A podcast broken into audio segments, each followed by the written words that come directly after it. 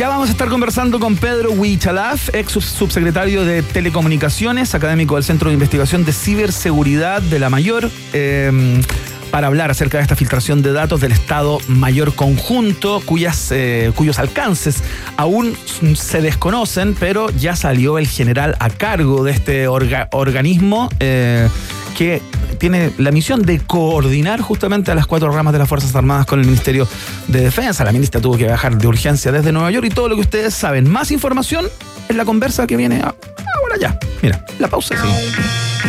22 grados. Iván Guerrero y Verne Núñez continúan en busca de los ejemplares más singulares de nuestra sociedad.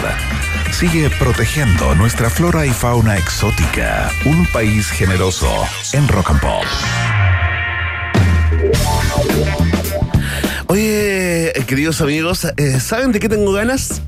De un rico Johnny Highball. Uy, es verdad, qué cosa más fantástica. ¿Cómo lo hace Fernet? Mira, yo lo preparo muy simple, ¿ah? eh, con mucho hielo, con un 30% de Johnny Walker Black Label y 70% de ginger ale. Esta receta, ojo, que contiene 11 grados de alcohol, es bastante suavecita, refrescante, ¿no? Así que lo ves responsablemente. Es un producto para mayores de ya lo sabes, ¿ah?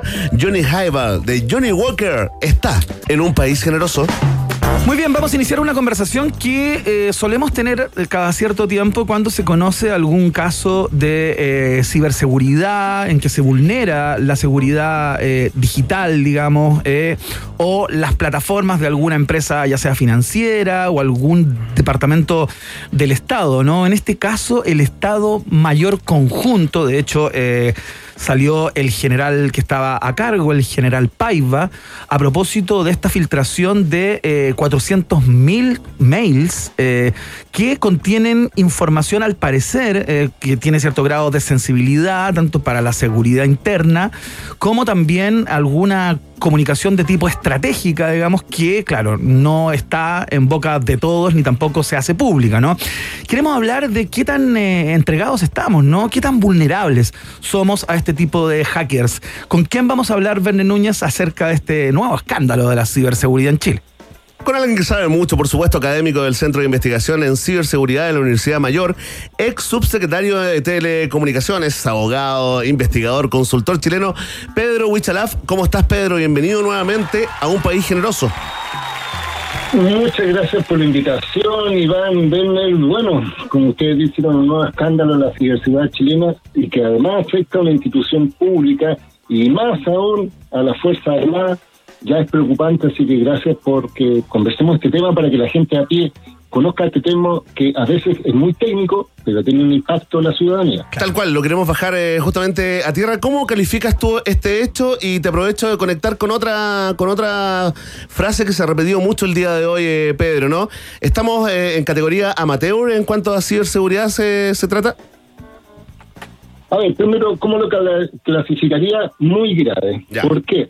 Porque primero hay que pensar que cuando uno habla de ciberseguridad, eh, hay dos facetas. Una ciberseguridad como seguridad pública, es decir, cuando hablamos de hackeo, de estafa de los bancos, de cosas que, que son delitos que deberían estar, por ejemplo, dentro del ámbito del Ministerio del Interior, digamos, como seguridad interior, y otra es la ciberseguridad de defensa, es la ciberseguridad pública, es la defensa de los intereses patrios. Claro. Y acá eh, lo que se está atacando es directamente a la ciberseguridad nacional, o sea, no estamos hablando de que están filtrando un organismo cualquiera, estamos hablando de aquellos encargados de defender a nuestro país tanto por la vía armada física como por la vía digital, porque existe un comando dentro del Estado Mayor Conjunto, existen organismos de ciberseguridad, entonces es paradójico que sean vulnerados los mismos organismos que tienen que velar por la ciberseguridad del país.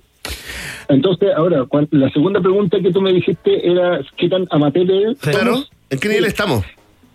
Sí, mira, lo que pasa es que yo quiero diferenciar un poco, porque desde el punto de vista, eh, siempre se piensa en ciberseguridad, en fierros, en software, en, no sé, disco duro, etcétera, pero yo siempre he dicho que lo más importante en ciberseguridad son las personas, es decir, el capital humano, los profesionales, los técnicos, las personas que están anticipándose a estos grupos de delincuentes, que muchas veces son delincuentes que buscan dinero. Por ejemplo, en este caso fue un grupo que estaba atacando directamente a las Fuerzas Armadas no tan solo de Chile, sino de distintos otros países de Latinoamérica, como para revelar información. O sea, ese es su objetivo, es como demostrar cómo las Fuerzas Armadas atacan el pueblo. Claro. Esa es la expresión que ellos utilizan.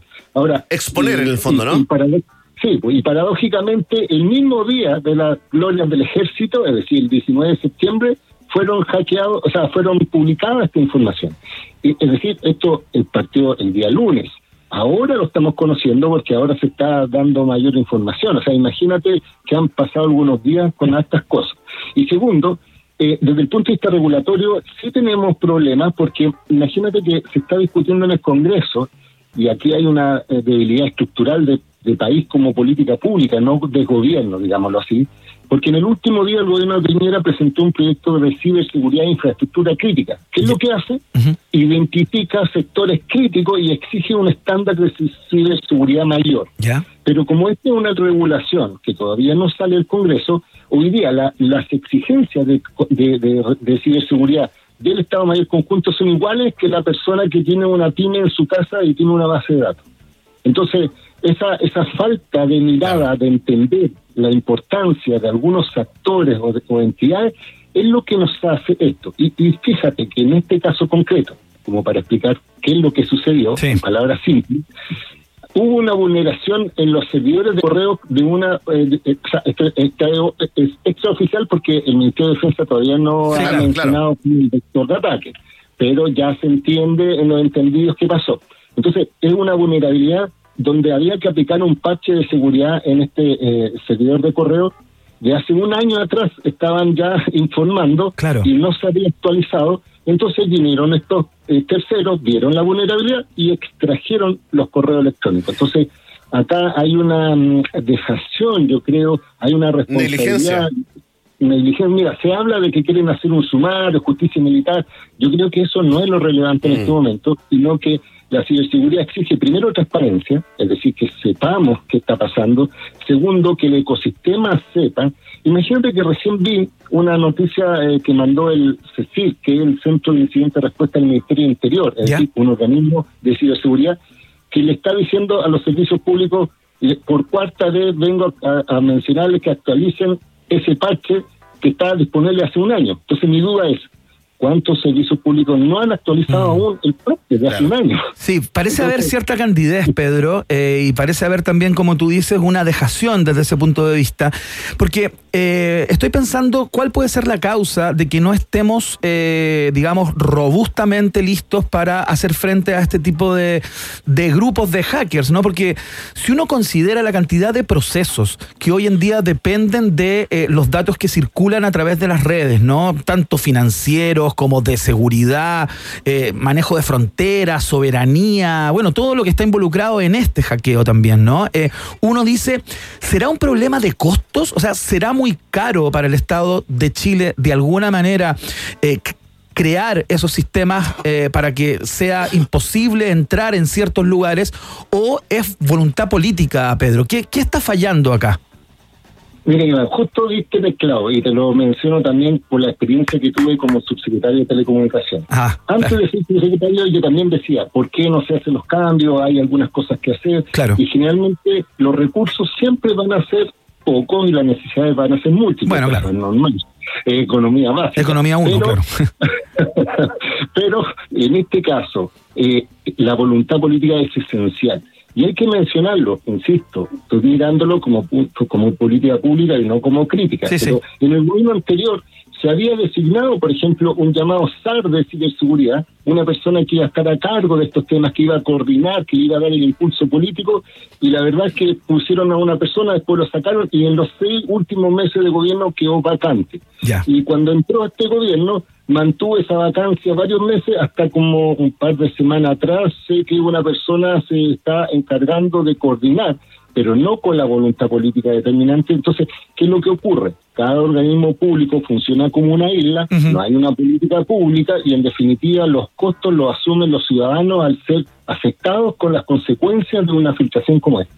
Perfecto. Claro que sí, claro que sí. Oye, se filtraron, eh, digamos, eh, más de 400.000 mensajes, lo dijimos, 340 gigabytes de información, documentos rotulados como eh, reservados, secretos y ultra secretos, eh, Pedro, em, sobre todo, digamos, en temas que tenían que ver con estrategia de ciberseguridad, con programas para almacenar eh, datos de inteligencia, pero según el periodista de CIPER, Nicolás Sepúlveda, eh, lo más delicado, quiero saber si tú lo compartes o no, ¿ah?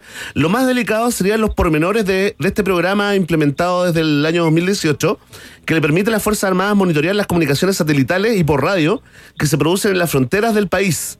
¿No? Eh, incluso figura un manual de funcionamiento de esos equipos. Y esto estaría como en el borde de la ley, ¿no? Em, eh, no está la certeza 100% de que se pueda hacer eh, aquello, ¿no? Y esto ya se transforma, digamos, este hackeo en una especie como de Wikileaks chileno, ¿no? Pedro, ¿qué, ¿qué opinas? ¿Compartes también que es delicado aquel tema por sobre otros?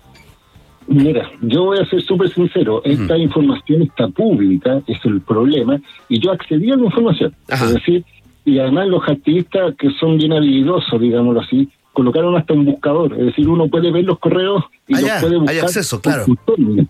Entonces, yo miré cierta información como investigador, no con un fin de perjudicar al país, ni de aprovecharme, y yo vi información, mira, desde administrativa, así como el correo avisando que el estacionamiento va a ser reservado para el general tanto, hasta, hasta información de sumario, información de, inteligencia del ejército, información que decía documentos reservados y secretos, muchos datos personales. O sea, yo vi todos los teléfonos de los generales, todas las direcciones de sus casas, vi todos los mensajes. Entonces, ¿qué es lo que te quiero decir? Probablemente el periodista que tú mencionas hace pie a un tema muy particular.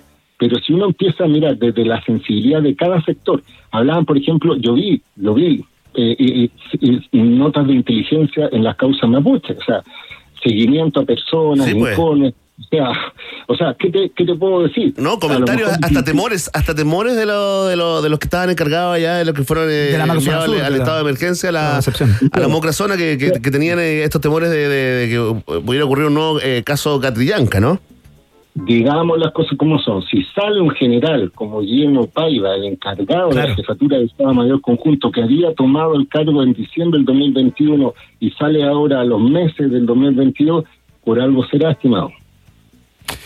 Oye, Pedro, bueno, eh, vamos a quedar a la espera de la. Yo me imagino que esto va a tener otras consecuencias, digamos, pero eh, si es que si es que tú estuvieras a cargo, Pedro, y tuvieras la posibilidad de eh, estampar la política a seguir en términos de ciberseguridad, ¿no? ¿Qué, qué, qué es lo que harías? ¿Qué sería lo primero que habría que a lo que habría que echar mano? Mira, primero yo acabo de hacer una publicación a propósito del tema en general, donde por ejemplo la agencia internacional, eh, la agencia de ciberseguridad de Europa, de Europa, establece que para que una organización tenga una buena medida de ciberseguridad tiene que haber 12 perfiles de profesionales y técnicos relacionados con el tema. Por ejemplo, tiene que haber un, ingeniero relacionado con el CISO, es decir, el encargado de ciberseguridad otro que esté encargado de, eh, de, la gestión administrativa, otro de educador, otro de la parte legal, otro, o sea, habla de perfiles. Claro. En cambio, ¿qué es lo que pasa en las organizaciones chilenas? Que, que la empresa y las organizaciones públicas tienen uno o dos profesionales que asumen los 12 perfiles y ahí es donde está el problema. No sé si me explico. Es decir, alguien puede ser muy experto, pero no maneja las 12 áreas. Claro. Es como que yo manejo la parte legal de ciberseguridad, pero yo no programo ni hago pruebas de, penetración, que se denomina, que son vulnerabilidades. Entonces, ¿qué es lo que haría yo? Primero, un estado del arte de saber cuáles son las competencias profesionales y técnicas, porque insisto, un país desarrollado, o sea, subdesarrollado, pasa al desarrollo no por los recursos eh, naturales, ni por las cosas, ni por los fierros, sino por las personas y el conocimiento. Mm. Entonces, habría que evaluar cuán competentes tenemos de, personas y segundo, que las autoridades tengan en su retina, porque déjame decirte una cosa, cuando se mandó hace muy poco la agenda de, de seguridad pública del, Ministerio del Interior, se hablaba de los robos, se hablaba de, esto, de las violaciones, etcétera, etcétera, etcétera, pero nadie hablaba de la seguridad digital. Es como si no existiera pues. también delito digital. Entonces, falta primero un chequeo de preparación, eh, contratar a los profesionales que sean estables, es decir, no porque el gobierno de turno me parece bien tener a tal persona, lo voy a colocar,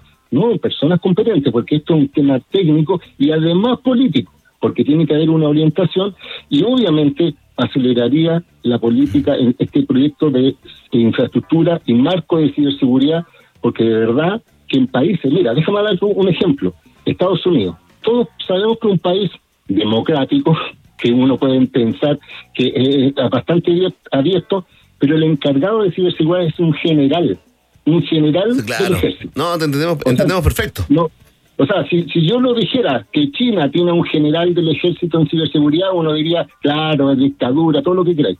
Pero estamos hablando de Estados Unidos. Mm. Y en Chile no hay una persona encargada que esté velando por esto. Entonces, eso es lo que yo haría si me piden así como ayuda. Yo diría, veamos primero un control, verifiquemos los profesionales, chequemos la autoridad y destinamos una buena política que sea transversal, continua de largo plazo y olvidémonos de las peleas políticas y pensemos porque hoy día las guerras que están existiendo en el mundo son guerras híbridas, físicas y digitales. Tal cual, y Chile puede hoy día, hoy hay un decreto que lo que lo declara, puede declarar la guerra si es atacado digitalmente. Entonces, si nosotros identificamos que en vez que este grupo sea un activismo, sino que haya sido un país extranjero que está enojado con Chile.